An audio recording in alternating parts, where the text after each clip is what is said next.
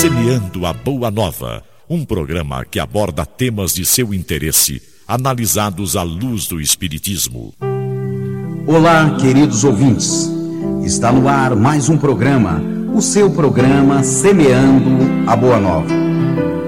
Aqui você terá sempre um tema atual, analisado à luz do Espiritismo. Este programa é uma realização do Núcleo de Divulgação Espírita, O Semeador.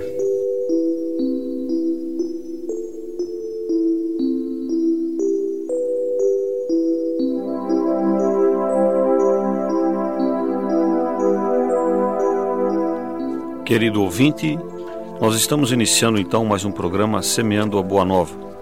O programa que é um livro de ensinamentos espíritas que você poderá consultar em todos os momentos em que houver necessidade. Nós vamos iniciando o nosso programa e hoje o nosso tema é o poder do pensamento. Nós estamos aqui, a mesa toda composta e todos aptos ao trabalho de hoje na técnica, o Nelson, trabalhando para que o som chegue até você da melhor forma possível. Aqui na mesa nós temos hoje a satisfação de contar com o nosso convidado Celso Henrique, lá da Casa Espírita Bezerra de Menezes. Temos também o Hélio, o Almir, enfim, todos apostos para o trabalho de hoje.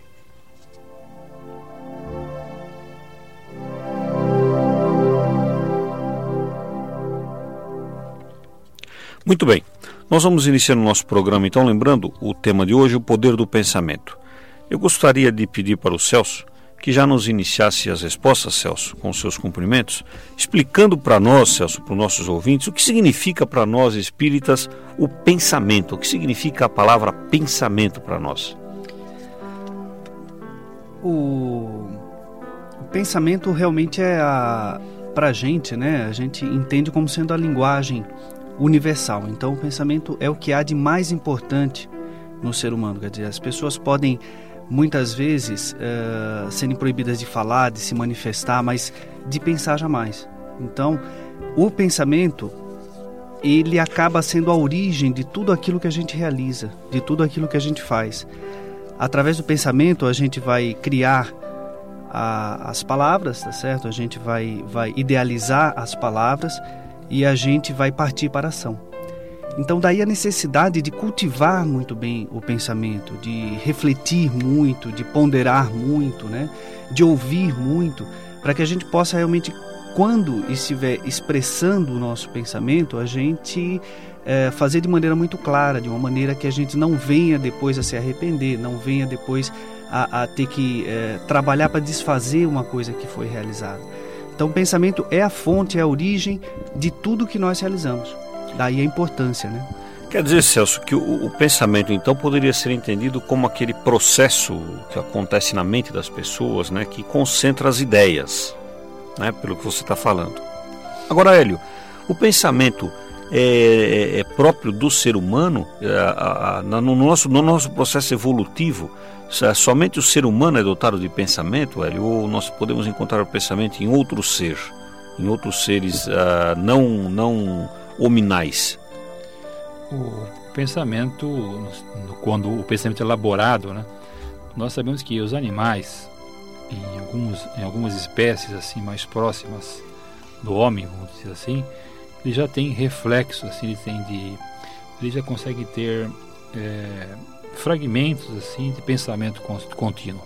Eles conseguem juntar algumas sequências assim de uma de uma de uma a tarefa. Por exemplo, o cachorro, você pode fazer o cachorro ir lá pegar o jornal e trazer e colocar no sofá, né? Ou você pode fazer o cavalo, por exemplo, lá e ele abrir a porteira, é, ensinar ele a abrir a porteira, levantando lá, puxando uma uma cordinha. Mas jamais haverá há união, junção desse, dessa, dessas coisas, porque nos reinos inferiores ao reino nominal, ele só, o impera realmente é o instinto. Não? Então, mas existe já reflexos assim, fragmentos de pensamento contínuo.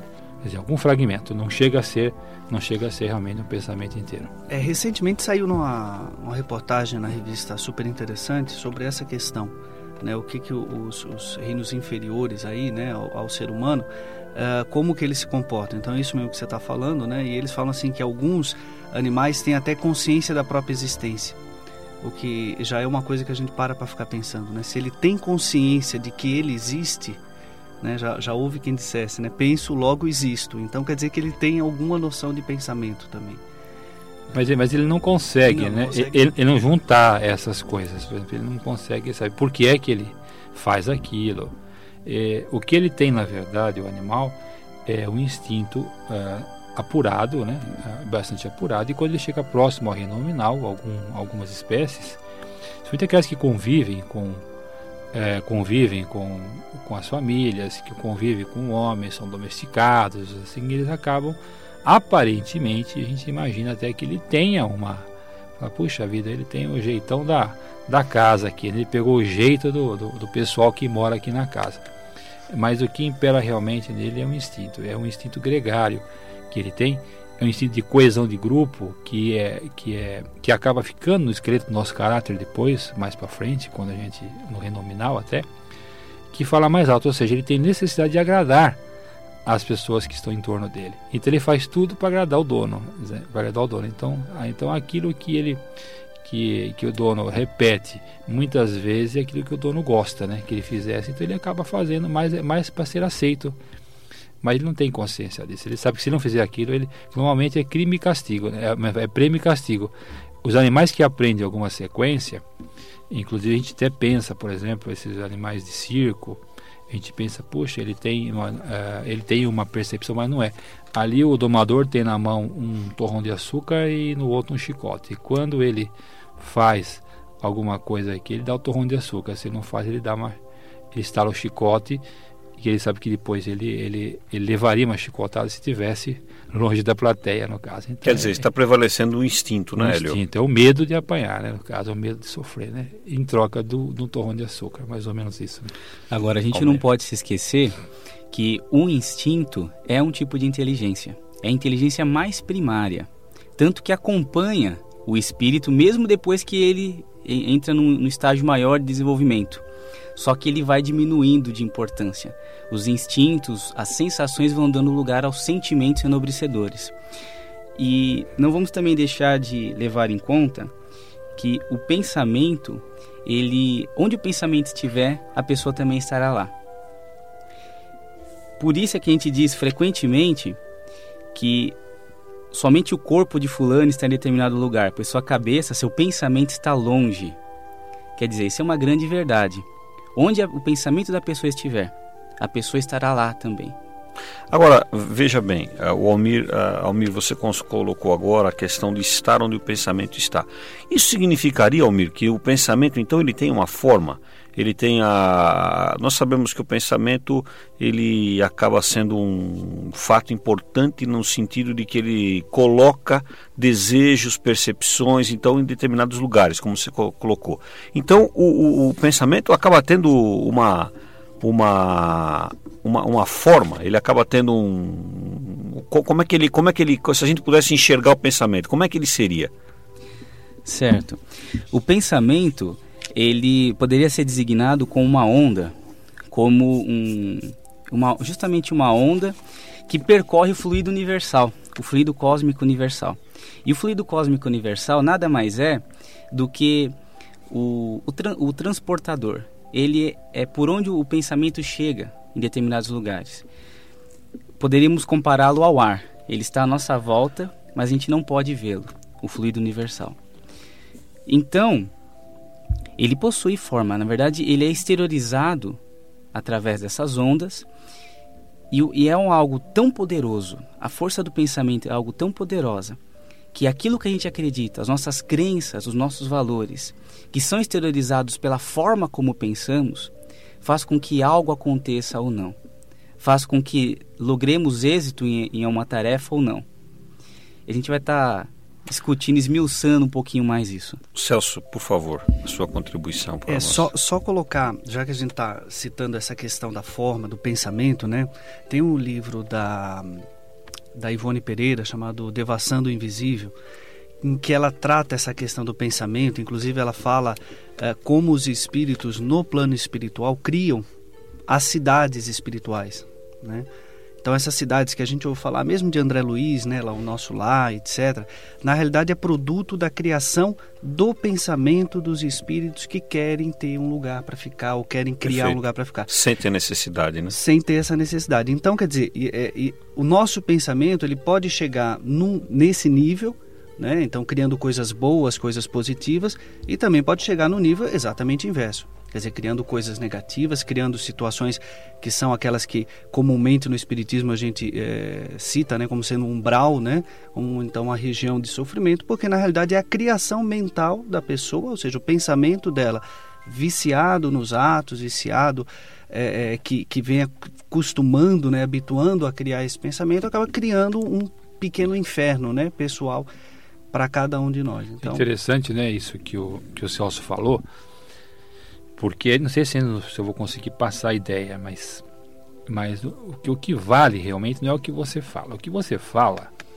é, ele até pode influir nos outros, em quem ouve, né, em quem ouve, mas para você o que vale é o que você pensa, não é o que você fala. O que você fala pode até influir na outra pessoa. Você pode passar para alguém, por exemplo, uma ideia diferente do que você pensa. Mas jamais você vai conseguir mudar o que você pensa pelo que você fala. Dizer, então, Hélio, quer, quer dizer que nós agimos de acordo com o que pensamos, é isso? Nós podemos fazer, até nós faz, às vezes temos a capacidade de fazer os outros agirem diferente do que a gente pensa, pela palavra. O, o ator, por exemplo, né? O ator ele, ele vai lá ele interpreta uma, uma, uma personagem e então ele ele convence todo mundo pelaquela personagem a agir de uma determinada forma. Mas ele continua sendo ele, é o que ele pensa, né? É o que ele pensa. Ele não muda o que ele pensa. O Hélio, ele, o não, é ele não é diferente do que ele pensa. Como falou o Almir, né? Onde estiver é, onde estiver o seu pensamento, será seu coração, né? Você não tem condição de tirar. Jesus falou. Então, Hélio, é, o Almira colocou essa questão, essa definição do pensamento, como sendo essas ondas que nós acabamos criando mentalmente e, e emanamos, mandamos isso para outras pessoas, para outros lugares. Ah, tem limite para os pensamentos, Hélio? Para ele, ah, ele chegar até um determinado local? Ele é limitado, é uma energia limitada, uma onda limitada que chega até um certo local, depois não pode mais? Como é que é isso? Não, é que até onde eu sei ele não tem limite não. Ele, ele se propaga pelo, pelo éter universal e ele vai aonde existir uma mente é, é, sintonizada na mesma frequência em que ele foi emitido, ela capta esse pensamento. Olha, ouvinte, você está ouvindo que maravilha que é a capacidade do pensamento. Tanto que os russos fizeram experiências, né, na, na época da na época que eles mandavam os homens à Lua, e lá quando ainda isso era, era notícia, hoje a gente nem fica sabendo mais dessas coisas, não é tão tanto divulgada, mas fizeram experiências de mensagens telepáticas é, daqui para a Lua com, com êxito. Quer dizer, consegue, chega realmente tranquilamente, o pensamento chega na Lua. Eles, eles fizeram esses testes físicos, vamos dizer assim, né, científicos até, pode se chamar, parapsicológicos, como alguns queiram, né? Mas para nós nós sabemos que o pensamento é, o espiritismo fala isso, está no livro dos espíritos já fala isso desde desde há muito tempo. Então eles apenas eles apenas eles constataram realmente que o, o, pensamento ele sai fora tranquilamente com muita facilidade fora da do, do, do planeta Terra no caso aqui atravessa e vai para o espaço e lá no espaço se propaga até com mais facilidade ainda do que aqui porque aqui até tem muitas interferências muitas vezes. Né? Basta ter uma mente adequadamente preparada naquela mesma sintonia que ele foi emitido, como o Almir falou, ele, ele se propaga em ondas, né? em frequência. Essa frequência é a frequência de um rádio, uma coisa do rádio, e que você está está nos ouvindo hoje aqui. Se você colocou esse seu rádio nessa frequência, você está captando essa mensagem que está recebendo aqui, nossa, falada. Mas a sua mente também ela muda de frequência. Cada vez que você muda a sua frequência, você pega os pensamentos que estão no ar aí, cruzando o espaço assim, aos, às centenas de milhares ou, ou, bilhares, né, se é que se pode chamar assim. Né? Bom, já que o pensamento tem essa capacidade de estar presente em todos os lugares, como o Hélio colocou muito bem agora, o Almir definiu a questão do pensamento como sendo uma onda que se propaga, né, etc. E também ah, ele transmite as nossas ideias, porque, pela definição do Celso, o pensamento carrega as nossas ideias, carrega os nossos desejos, nossos ah, sentimentos. Então, eu gostaria de perguntar para o Almir, Almir, se essa capacidade de pensar que nós temos aí eh, como seres humanos que somos, essa capacidade de pensar, de emanar ondas de pensamento, quando nós desencarnamos, quando nós morremos o, o, o nosso corpo físico, também acaba a nossa capacidade de pensar? Como é que funciona isso, Almir? Não, na verdade não acaba, porque o pensamento é um atributo do espírito, ou seja, é uma propriedade inata do espírito. Tanto que, quando Kardec questiona o, os espíritos acerca do que seja o, o espírito, uma definição do espírito, eles colocam que o espírito é o princípio inteligente do universo. Então, sendo o, o pensamento estando sediado no espírito, a gente até poderia dizer que ele, o espírito e o pensamento são uma e a mesma coisa. Claro que o, existe o princípio inteligente do universo, existe uma, uma força maior que outorga esse pensamento ao espírito. Mas, de acordo com a nossa pobreza de linguagem humana, e a gente pode estar tá criando essa visão imaginar que o pensamento é um sinônimo, espírito é sinônimo de pensamento. Então, quando advém a morte, que é somente física, que é do corpo físico, o espírito que realmente dá a vida, na verdade dá o pensamento. A vida é um outro, um outro atributo, porque até as plantas têm vida, mas não pensam. Mas quem dá a inteligência ao corpo, que é exteriorizada através do corpo, é o espírito. Isso é um atributo do espírito. Então, quando ele se vai, ele se liberta do corpo, ele continua com todas as suas, as suas faculdades e as dilata, porque ele não tem mais a barreira do corpo. Então, ele pode entrever um pouco melhor a verdade. Quer dizer, Almir, que o pensamento, então, ele não se extingue com a morte física, porque ele é um atributo do espírito. Claro. Logo, o, o pensamento, ele é eterno, é isso mesmo? Exatamente. Ele é eterno da mesma maneira que o espírito é eterno é, nesse momento o nosso ouvinte pode estar aí pensando, né, é, refletindo sobre isso e pensando o seguinte: puxa vida, que maravilha que é a questão de nós podermos pensar, porque se nós podemos pensar, é, nós estaremos sempre eternamente vivos na concepção espiritual nós estaremos sempre ativos, sempre pensando, criando. É a capacidade infinita do ser humano de estar uh, plugado, de estar ligado, de estar uh, ativo nas suas construções, na sua fase evolutiva. Isso é maravilhoso, né, do ponto de vista evolutivo da, da espécie, né, do ser humano e também do ponto de vista espiritual, né. Eu gostaria de, de perguntar para o Celso, Celso, que a, a, respeito de como é que nós espíritas entendemos a questão do que a gente chama de força do pensamento positivo, porque é muito comum a gente falar assim, uh, ou algumas pessoas dizerem para nós, não, pensa positivo aí, vai pensando positivo que a tua vida muda, uh, o pensamento positivo tem uma força tremenda. Como é que é essa história, Celso? Essa força do pensamento positivo. Como é que nós entendemos isso? O que, que é isso? O Emmanuel que é o, o espírito que se comunica através do querido Chico Xavier, né? Ele tem uma colocação bastante interessante. Ele diz assim: Como pensas, viverás. Então, se a gente pensar positivo, a gente vai viver de maneira positiva.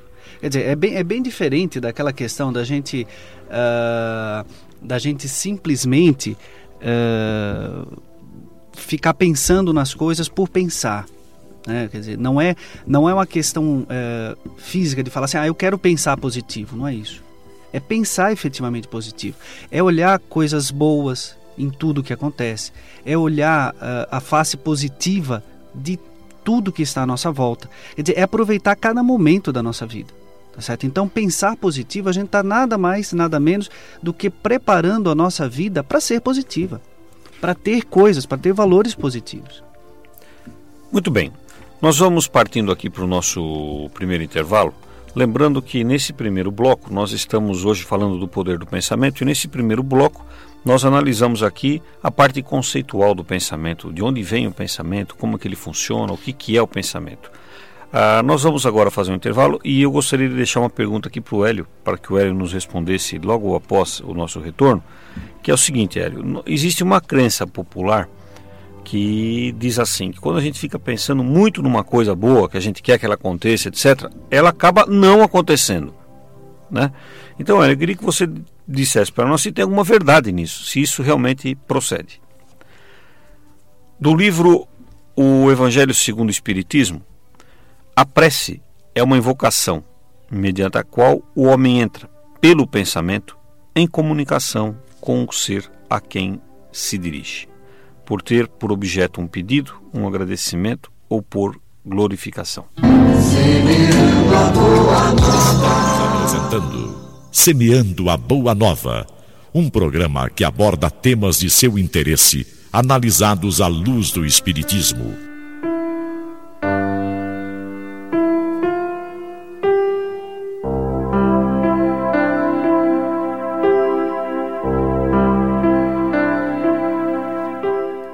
bem, querido ouvinte, nós estamos voltando com o programa Semeando a Boa Nova. Nós estamos hoje falando sobre o poder do pensamento. Antes do intervalo, eu tinha deixado aqui uma questão para o Hélio, gostaria que o Hélio nos explicasse, Hélio, que existe uma crença popular que diz assim, que quando nós estamos na, na, na expectativa, estamos ansiosos para que uma coisa muito boa aconteça conosco, essa coisa acaba não acontece, não acontecendo. Ou seja, a gente fica pensando tanto nessa coisa, o nosso pensamento se dirige tanto a essa coisa boa que ela acaba não acontecendo. Então, eu queria que você dissesse se tem alguma verdade nisso. É, normalmente o contrário ninguém pensa, né? Que ninguém, é, se alguém ficar, se eu ficar pensando numa coisa ruim, também não acontece, né? Ele pensa, se eu ficar pensando numa coisa ruim, acontece. Né? Aí eu, então ele, ele não aceita, porque o ser humano, de uma forma geral, assim, via de regra, ou quase na sua totalidade, ele é preparado para. Ele acha que não vai dar certo, né? Tudo não vai dar certo, que só vai acontecer coisas ruins tal. E isso é até uma pretensão ah, da pessoa. Eu já vi gente, por exemplo, lá, dia que choveu no dia do casamento dele. Ah, casou, choveu, tá vendo? Puseram olho gordo em mim, né? choveu no dia do meu casamento, né? Eu sou um azarado, tal. Eu pensei tanto fazer um dia bonito, choveu. Então, são coisas que que é falta de pura falta de conhecimento, né? De saber o que é a chuva, né? O que é a chuva, o que é que precisa fazer para chover, né? Então, no mínimo a pessoa se julga muito importante para achar que choveu só por causa dela, né? Quer dizer, que não caiu sobre todo mundo. Quer dizer, a complexidade que é a formação de uma chuva para que pudesse chover no casamento dela. Ela se dá muita importância para ser muito azarada, vamos dizer assim, para não, não conseguir. Na verdade, isso nós temos isso é falta de, de conhecimento. Nós precisamos conhecer mais, conhecer muito menos sobre a, sobre a vida, uh, por que nós estamos aqui, o que nós estamos fazendo e por que, que nós viemos, como que as coisas acontecem. E aí nós vamos ver o seguinte, que existe que o pensamento e que ele pode fazer com que a gente como disse há pouco o Celso, e acho que também o, o Almir também falou, o pensamento ele, ele é o começo de tudo, é aquilo que da onde vai dirigir a nossa a nossa maneira de ser, porque como nós também já dissemos anteriormente, não é o que nós falamos, é o que nós pensamos é que importa. Se, obviamente, se você ficar pensando, é, você ficar pensando numa coisa que é impossível, e não vai acontecer mesmo, né? Porque aquilo não é, não depende, não é só você, não é só para você, não é, não é só você que está interessado naquela determinada coisa. O que você tem que pensar é o seguinte, imaginar o seguinte, que você estará sempre inserido em tudo aquilo que for bom para você, né? tudo que for bom para você. Quando você pensar em uma coisa que for boa para você e que você, que aquilo vai ser útil também para os outros, vai ser útil para a humanidade e de uma forma geral, isso aqui acaba acabará fatalmente acontecendo. Inclusive, hoje a ciência já vem, em, vem confirmando o que o Espiritismo fala a esse respeito. Então, já muito a neurolinguística hoje é uma ciência em, em, em crescimento, em desenvolvimento, ela só vem comprovando o que o Espiritismo vem falando já há muito tempo. Né? Ou seja, na hora que você estiver bem intencionado, em que você estiver realmente trabalhando por alguma coisa uma, uma coisa importante para a humanidade, a, com certeza a natureza conspira a seu favor. Tudo à sua volta conspira a seu favor. Vem e vem, vem em seu socorro e acabará fazendo com, aqui, com que aquilo com que aquilo acaba acontecendo. Eu diria que é até mais fácil de fazer de fazer acontecer alguma coisa nesse sentido. Imaginemos agora, você pode terminando o programa, você pode sentar e começar a imaginar o seguinte: como é que você faz para assaltar um banco, por exemplo? Você, bom, como é que eu assaltaria um banco? Fica quieto, você vai ver que você vai ter mil ideias a respeito de como você faz para assaltar um banco. E é capaz de você ficar pensando muito tempo, vai vir até alguém te propor isso, vai acabar te propondo que você faça eh, uma coisa desse tipo. A mesma coisa acontece ao contrário, você ficar, ficar, começa a pensar como é que eu faço para montar um orfanato. Vou montar um orfanato. Eu queria montar um orfanato. Como é que eu faria? Você vai ver, ou um asilo, ou, ou, ou, qualquer coisa nesse sentido, também você, você vai ter mil ideias a respeito. E se você continuar pensando ao longo dos dias, outras pessoas chegarão a você com a mesma ideia e chegarão para se juntar a você para você montar um orfanato, um asilo, ou montar uma empresa para gerar emprego para muita gente, enfim, qualquer coisa boa. Então, à medida que você você pode ser um ponto assim, um polo, um polo concentrador dessas dessas informações que vêm até você, porque você está é, emitindo aquilo, então você abre uma frequência e você recebe ajuda, ou você, e você recebe tanto para coisa boa quanto para coisa ruim. Então isso não há não há não há diferença não. Você ia falar, Almir? É, vamos até lembrar uma coisa. Essa, o próprio nome crendice, ele já fala que a pessoa crê nisso. E por acreditar nisso, por ser uma crença, ele acaba tornando real.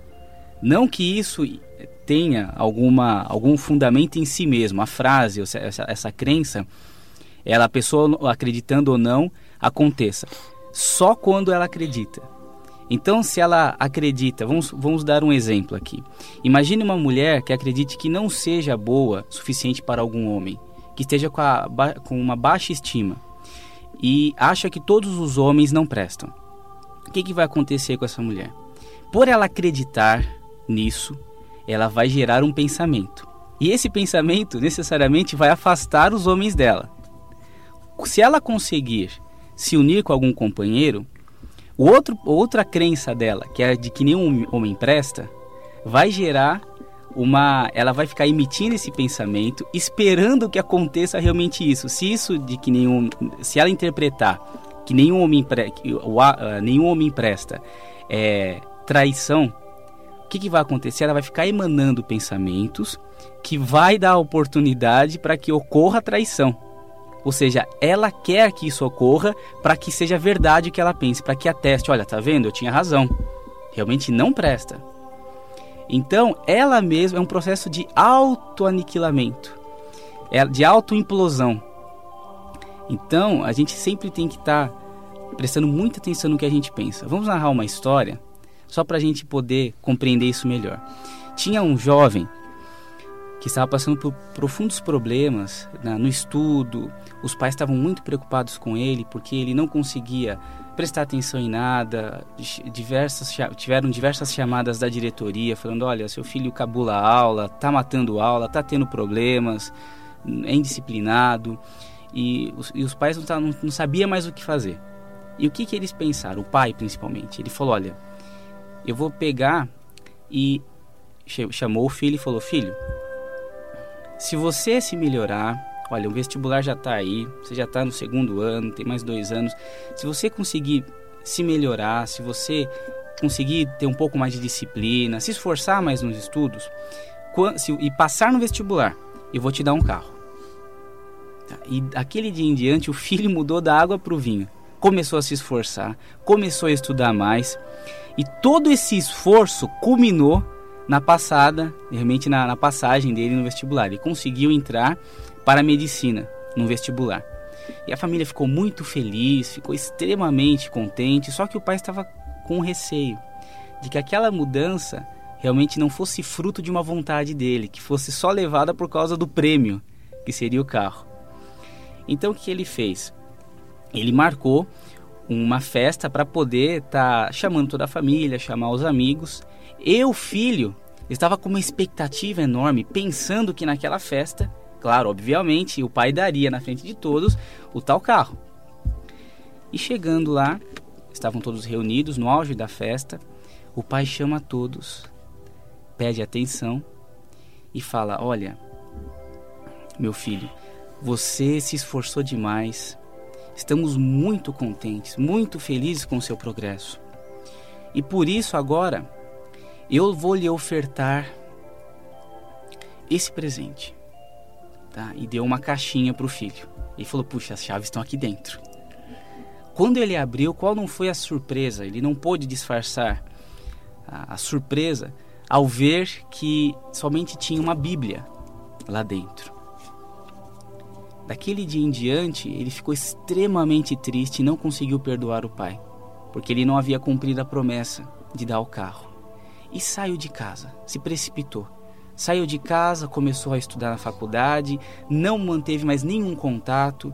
O pai e a mãe sempre escreviam cartas, telefonavam, ele nunca dava retorno. E isso por anos e anos, quando ele estava quase se formando. Ele recebeu um telefonema da mãe, avisando que o pai tinha desencarnado. E ele foi prestar as últimas homenagens, apesar de ainda estar muito magoado. E a mãe chegou depois quando já é, efetuou todo o enterro, chegou para ele e falou: "Filho, olha, eu sei que você ainda está muito magoado com seu pai, tenta perdoar ele. Ele não fez isso por mal. Então faz o seguinte, pega, você deixou aqui o presente, a Bíblia que ele te deu. Pega e leva. Leva ela, tá? E tenta refletir um pouco sobre o que você está fazendo. Tá? E deu um abraço caloroso nele e se despediram. Ele voltou para onde ele estava morando e ficou cabisbaixo, pensando, pensando, e decidiu abrir a Bíblia para tentar ter algum alento. Ele não conseguia parar de ter um remorso muito grande. E quando ele abriu a Bíblia, caiu uma carta de dentro. Aí ele pegou, abriu a carta, até um pouco surpreso, e começou a ler. E lá estava escrito assim: Meu querido filho, a sua mudança ela foi um fator de muito orgulho, de muita alegria para nós. Mas eu fiquei ainda um pouco receoso de que não fosse verdadeira. Então, eu estou lhe passando algo que é muito mais valioso do que o carro, que são os ensinamentos maiores dados por Jesus, que estão aqui na Bíblia. Então, estude-os, filho. Estude-os com muito amor. E junto com esse ensinamento, eu lhe dou um cheque em branco para que você preencha e escolha o carro que você quiser de seu querido pai. Então essa história vem nos mostrar a precipitação pelo o pensamento precipitado. Quanto tempo, né, Almir, que esse jovem levou pela vida dentro o pensamento do ódio, o pensamento da mágoa, do rancor do pai, e ele teve tudo na mão e simplesmente se precipitou por um pensamento ruim que ele teve, né? Exatamente. Mas é aquilo que o Hélio comentou, né? aquilo que ele estava falando, você começa a pensar numa coisa ruim, não muito boa, e efetivamente você vai ter, você, vão vir outras ideias na tua cabeça também. O único detalhe é que nós temos que, não podemos esquecer de que quando nós estamos pensando coisas que não são boas, automaticamente também deverá a nossa mente trabalhar, e ela trabalha assim, pensando nas nossas punições. Porque nós não passamos imunes às coisas que nós fazemos que não, que não forem boas, tanto pela lei dos homens quanto pela lei de Deus. A lei da ação e reação. Nós não passamos imunes. Então é aquilo que o Hélio comentou. Você começa a pensar em coisas que não são boas, vai aparecer mil e um pensamentos na tua cabeça. Só que você fala, não, vou ficar doente, você acaba ficando. Só que você também vai ser punido por isso. Você vai ter que tomar remédio, você vai ter que ir no médico, uma série de coisas. Então é melhor pensar o contrário né? Ele pensa bem, pensa é, positivamente. É que, aí é que é o, o, o, X da questão, né? Como é que você pensa, né? Para lá ou para cá. Isso porque, olha, eu lá na, na, livraria, nós temos lá uma infinidade. Eu tenho lá, acho que seguramente hoje devemos ter mais de 600 livros sobre pensamento. O Hélio trabalha com uma livraria, é, é isso? Mais de 600 livros sobre pensamento. Sobre todo tipo assim que você imaginar de coisa de pensamento tem. Todos eles convergem para um único ponto, que seria o ponto da pessoa melhorar de vida, dela se melhorar, dela. Mas o, o, a grande questão é a expectativa, é aquilo que o Almir falou um pouco a, a, atrás aí, a expectativa. A expectativa é que faz tudo. Inclusive, é, nos Estados Unidos, a, eu não me lembro agora qual foi a universidade, fez um teste, fez, fizeram lá uns, uns, uns estudos a esse respeito da expectativa. Então eles pegaram uma escola, uma escola e aleatoriamente escolheram uma escola e foram lá e, e falaram: nós vamos aplicar aqui um teste sobre saber para saber se tem algum gênio aqui na escola. Estão procurando gênios. Nós sabemos que sempre tem algum gênio entre as crianças. Então vamos procurando, vamos procurando gênios. E aplicar na escola inteira um teste, mas esse teste ele não tinha nenhuma importância. Ele não, não, ele não, ele, de fato ele não revelava nada. Então eles pegaram aleatoriamente uma classe uma, uma determinada classe e falaram assim para a professora, chamaram e falaram assim, olha, nós descobrimos na sua classe tem três gênios, concentraram os três na sua casa, três crianças potencialmente gênios. Nós não vamos dizer quem são, porque senão você vai passar a se comportar diferente com eles e, e vai estragar tudo. Mas você tem três gênios na sua classe. Mas não tinha, não tinha, é, aquele teste não revelava, não tinha nada disso aí. Fizeram isso e deixaram e, foram embora e ficaram medindo. E, na, e outras classes, quando não achamos nenhum gênio aqui, tal, aí foram para ver qual era o resultado disso daí. Resultado: aquela classe onde eles disseram que tinha três gênios, foi ela disparada, disparada, ela foi a melhor classe da escola e das outras escolas em, em volta que eles fizeram o teste onde não tinha nenhum gênio. E realmente algumas crianças despontaram Aquelas em que a professora colocou, bom, deve ser aquele o gênio, né? Ela, ela se concentrou mais naquele, naquele aluno, aquele aluno realmente ele floresceu, ele foi melhor que os outros. Então a expectativa da professora em relação aos alunos, aos alunos, deu um resultado de, de quase de uma quase genialidade para todos. Então isso comprovando cientificamente, é uma comprovação científica feita com a universidade, um estudo sério, de que realmente que a expectativa é tudo. A expectativa é tudo. Agora, então, para você mudar o teu pensamento, você tem que mudar a sua expectativa. Se você não mudar a expectativa, você não muda o seu pensamento. Não é porque alguém te falar, ah, pensa positivo, que você vai pensar positivo. Né? Então, essa expectativa que tem que ser mudada. E aí é onde entra o Espiritismo, ele vem em socorro, em socorro da humanidade, veio em socorro. O Espiritismo falou isso muito antes desse teste que foi feito nessa universidade. De que realmente nós temos, e Jesus veio muito antes de, todo, de todos, dizendo que não vos preocupeis com o dia de amanhã, porque o dia de hoje por si só se basta. Né? Procure o reino de Deus e a sua justiça, e tudo o que você necessitar lhe será dado por acréscimo. Quando ele disse isso, ele quis dizer o seguinte: porque quando você fica preocupado, ansioso, primeira coisa que você perde com a ansiedade é a, é a criatividade. Primeira coisa que vai para o espaço é a criatividade. Se ficou ansioso, você perde a criatividade. Se ficou com medo, você perde a criatividade. Perdendo a criatividade, você deixa de ser humano. Você deixa de, deixa, deixa de pensar. E você passa a reagir por instinto. E quando você passa a reagir por instinto, você reage sempre com medo, dificilmente com medo, porque o, próprio animal ele ataca por medo. Né? Ele acaba atacando por medo.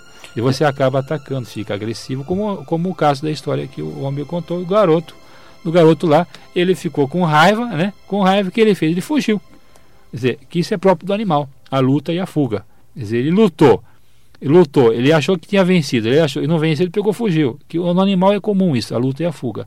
Ele luta, ele não vence, ele foge, ele sai de perto do outro que tem mais poder. Né?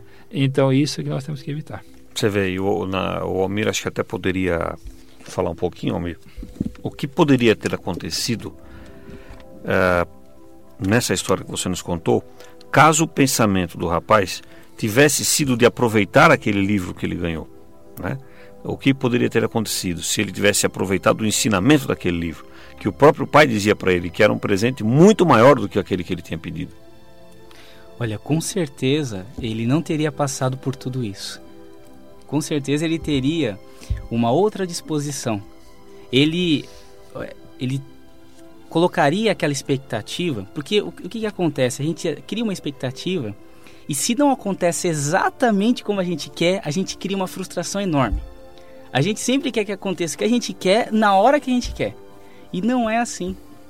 Porque tem uma, uma vontade maior e essa sempre prevalece. E a gente sempre tem que, que, que, que está sempre prestando atenção nisso, que é a vontade de Deus.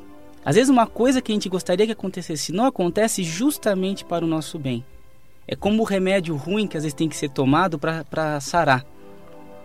Às vezes um, alguma coisa que acontece que à primeira vista parece uma tragédia enorme, mas no segundo momento é algo muito bom. Então, quando algo não acontece da maneira como gostaríamos que acontecesse, se a gente tiver fé, se a gente tiver resignação, a gente começa a ver uma outra forma uma a gente se adapta ao que aconteceu. E se ainda não logramos êxito naquilo que gostaríamos, a gente não perde a fé, mas vai entender que não é a hora ou que ainda não não, não conseguimos fazer exatamente como deveria ser feito. Então vamos buscar outros caminhos. Não vamos, puxa, não vamos achar que somente por ter é, tido fracasso, aliás é interessante isso, a gente não acreditar no fracasso, mas acreditar em resultados positivos ou negativos. E quando a gente acredita no fracasso, aquela culpa enorme faz com que a gente não ande mais.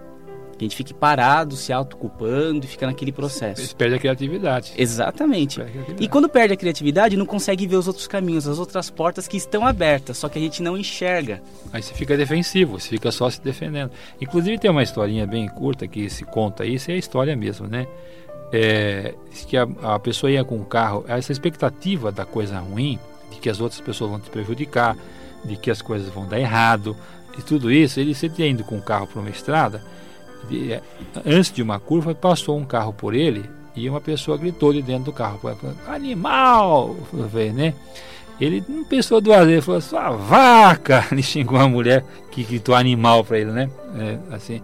Aí passou mais ver um outro carro passando por ele assim, uns jovens assim, numa, em cima de uma caminhonete, acenando para ele assim, animal, né? E ele, seus burros, gritou no carro dele.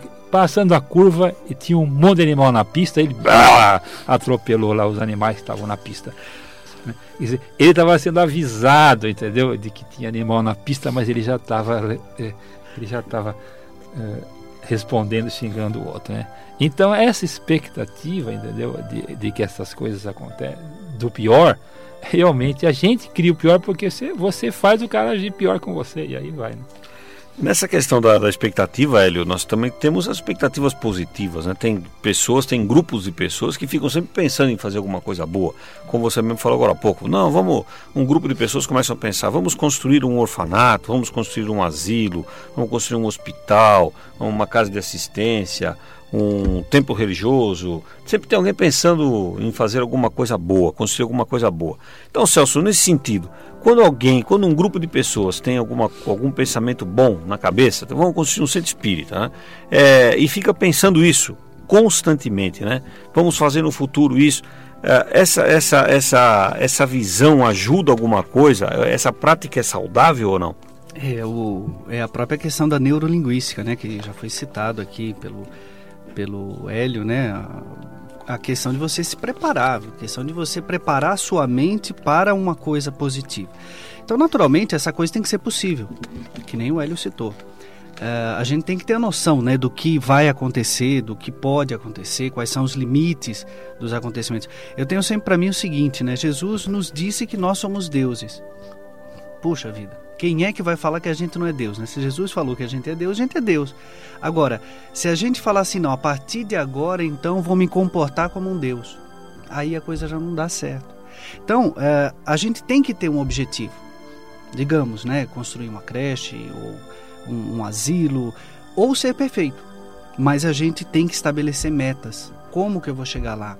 Quais são os caminhos que eu vou ter que percorrer para chegar lá? Se não, vem a questão da frustração, que também foi falada aqui.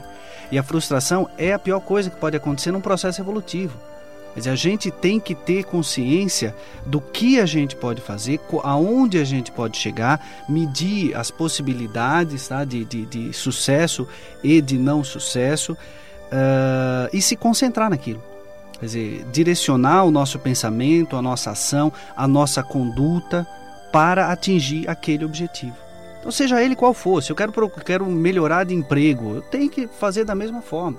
Tem que ser possível, eu tenho que me preparar, eu tenho que criar condições para isso, eu tenho que direcionar meu pensamento para isso. Então, é absolutamente possível. Qualquer coisa que a gente queira fazer, a gente se preparar para fazer, se concentrar para chegar lá. Aliás, Celso, isso é até um princípio físico, né? Porque você começa a pensar, você começa a criar ao teu redor, como o próprio amigo definiu que são ondas, né? Você começa a criar ao teu redor ondas de pensamento, você começa a plasmar ao teu redor aquilo que você está pensando. Se você está pensando em ter alguma coisa boa, em fazer alguma coisa boa, você começa a criar essa coisa boa na tua mente, na tua imagem mental, etc. Essa coisa até que se concretiza. É um fato verídico, né? Muito bem. O Almir, eu gostaria que você nos falasse um pouquinho. Nós sabemos que os espíritos, né? Uh, eles também têm alguma relação conosco em relação ao pensamento. Então eu gostaria que você nos explicasse se os espíritos desencarnados eles exercem alguma influência em nosso pensamento. Né? Então, ou seja, um espírito que está desencarnado, ele pode exercer algum tipo de influência sobre o nosso pensamento? Eu gostaria que você falasse um pouquinho sobre isso, Almir, por favor. Olha, os espíritos desencarnados, eles, eles exercem uma influência muito maior do que a gente imagina. Porque a gente está constantemente cercado por esses nossos irmãos. E somos influenciados em muito. Podemos até dizer que muito, muito do que a gente imagina que seja nosso, que parta do nosso pensamento, é dos espíritos. O livro dos espíritos coloca numa questão que se quisermos saber exatamente qual é o nosso pensamento e qual é o pensamento dos espíritos, em vias de regra, o primeiro impulso, o primeiro pensamento acerca de qualquer de qualquer de qualquer coisa é nosso. O segundo, o terceiro, o quarto e assim por diante começa a ser desses nossos irmãos desencarnados. Então, apesar de, de que de, de, que não há necessidade de sabermos exatamente quais são os nossos ou quais são os deles. O mais importante é o que vamos fazer com esse pensamento. Ou seja, se vamos acreditar ou não no que seja passado, se vamos ter uma. qual a nossa atitude em relação a esse pensamento. O mais importante é o que a gente crê, ou seja, é, é exercer o nosso livre-arbítrio. E o nosso livre-arbítrio, ele é, ou seja, como o próprio nome diz, ele é livre como o próprio pensamento.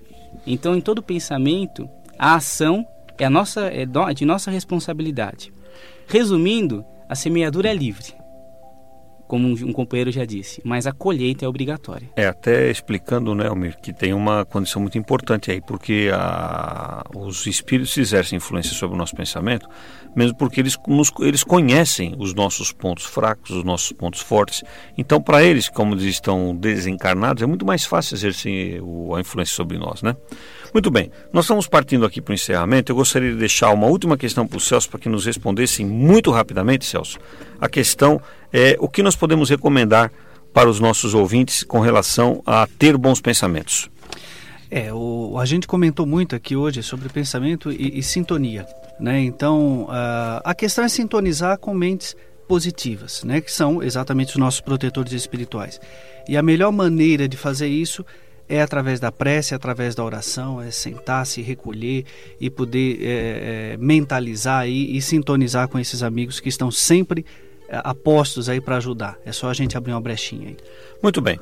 Querido ouvinte, nós estamos encerrando então o programa Semeando a Boa Nova de hoje. Nós agradecemos e vocês vão ficar agora com uma mensagem de Chico Xavier do CD Momentos de Paz, uma mensagem uh, vinda de Maria Dolores, psicografada por Chico Xavier. A mensagem se chama Pai Sempre. Obrigado e boa semana.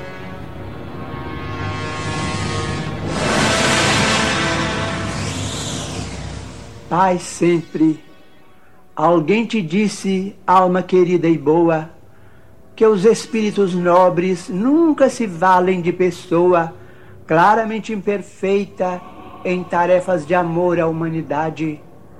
Por isso mesmo o escrúpulo te invade e, receando a própria imperfeição, foges do privilégio de servir, em que o Senhor te pede trabalhar a fim de conquistar o celeste porvir.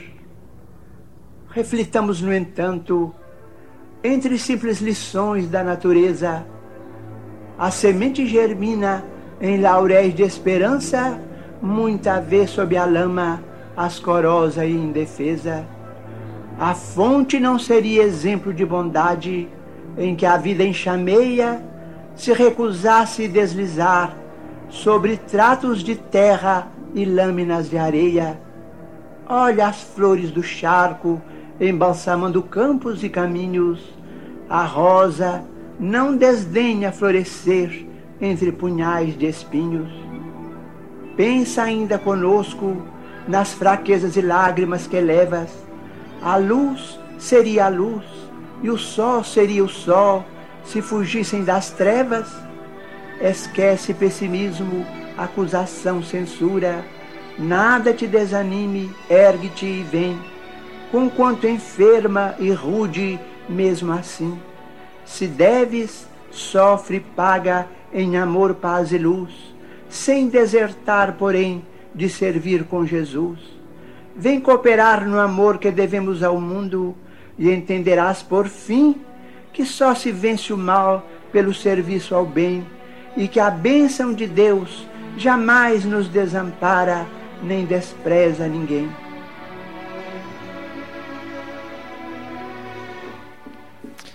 Uma boa semana para você, ouvinte. Obrigado por você ter ficado conosco. Na próxima semana, neste mesmo horário, nos encontraremos novamente para analisar mais um tema de muita importância em sua vida. Uma boa semana para você ouvinte. Semeando a boa nova.